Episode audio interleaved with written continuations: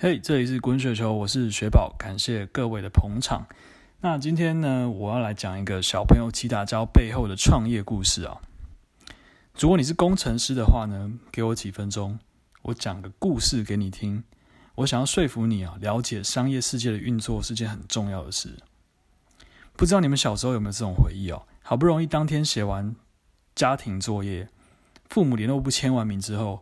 可以开始玩那个被允许的半小时的电脑的时候，那跟着那种兄弟姐妹一起挤在一个键盘前面啊，玩小朋友起打架那种快乐，每个人分一块那种键盘，那最多四个人可以玩嘛。那我记得我会用忍者，因为他隐身的时候就可以先等大家都被杀死之后，最后再出现。那这样至少前面就不太会死，最后再出来跟大家打就好了。那今天我们来讲个工程师的创业故事。那这个工程师，也就是所谓的小朋友起打交的作者，他叫王国宏 （Marty Wong）。他有个昵称叫做小熊，那我们就要就叫他小熊吧。那我们时间拉回到一九九五年的香港，那是一个格斗游戏非常风行的年代。那时候风靡大街小巷的呢，就是那种街角的投币式游戏机，相信那种大家对 Hold You Can 这种快打旋风都非常熟悉，或者是像家里电视上面播的七龙珠哦。所以说，这种格斗型的文化风靡整个港澳台日本。那时候小熊十六岁，刚会考考完，就像我们台湾的机测刚考完，他暑假没事做，就去那边学 C 加加。那写出了第一代的小朋友吉他胶，所以他真非常厉害。那虽然画质不太好，但还是推出到 BBS 啊，就受到所有就是乡民那时候网友的喜爱。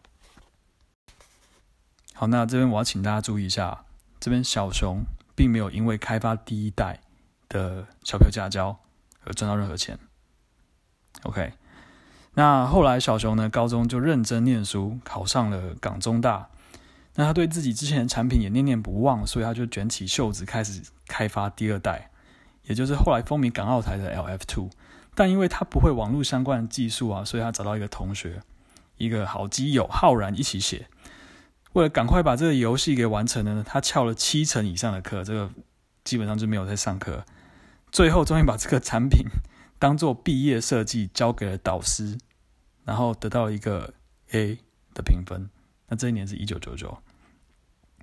这边我要提的是，这边小熊还是没有因为开发第二代赚到任何钱。我觉得换做是其他稍微有点商业野心的人，可能就先辍学创创业。因为 LF Two 红遍大江南北，整个港澳台小朋友都在玩他做的游戏，他大可利用这个机会去这个榨取这个产品的商业价值。但可能这件事对他来讲就是一个热情吧，所以他最后选择了把这个产品交出去给老师。让他在毕业课题上拿 A。OK，那毕业之后呢？大学的好战友浩然跑去美国留学，小熊找到一份工作。他白天工作，本上写 code，每天只睡不到四五个小时啊。因为他对这个游戏对他来说就是热情驱动，所以他压根没想要收钱。那这样伺服器的钱不但压缩到他白天的收入，还加上他还要还大学学贷，造造成他财务非常的吃紧。所以他虽然做的做游戏做的很开心，做的很爽，可是他的财务其实是入不敷出的，是有点吃紧的、吃力的。接下来有一家游戏公司呢，自己找上门来，希望小熊授权给他们做，把他的手上的 LF Two 做成一款热门的网络游戏。那小熊也答应了。二零零四年，Little Fighter Online 上线。让游戏公司赚走了非常多的钱，但难过的是，可能因为太少与外面谈商业的关系哦，小熊并没有猜到足够好的比例。在一次的访谈中，小熊说：“因为不懂得合作上与别人谈，没有相关的经验，结果也没有赚到很多钱。要是那时候有好的收入的话，我就不用继续工作了。”可见的那个 deal 真的非常的不好。后来，小熊离开了那家公司，加入了上海微软，认识了他的太太太 Carol。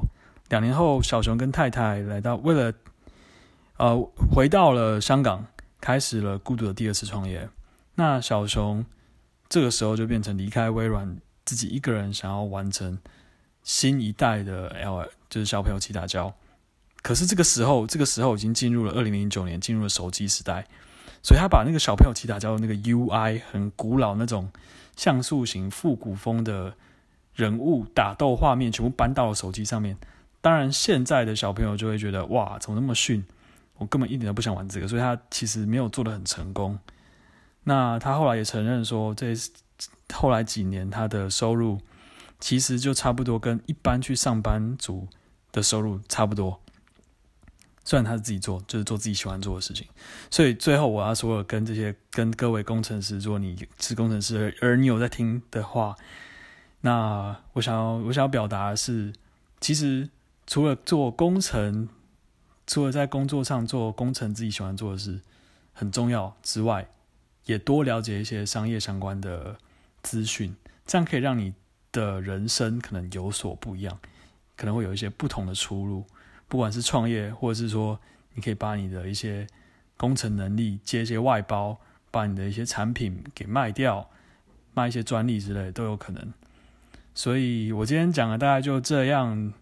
那感谢大家的收听，我们下一期再见喽，拜拜。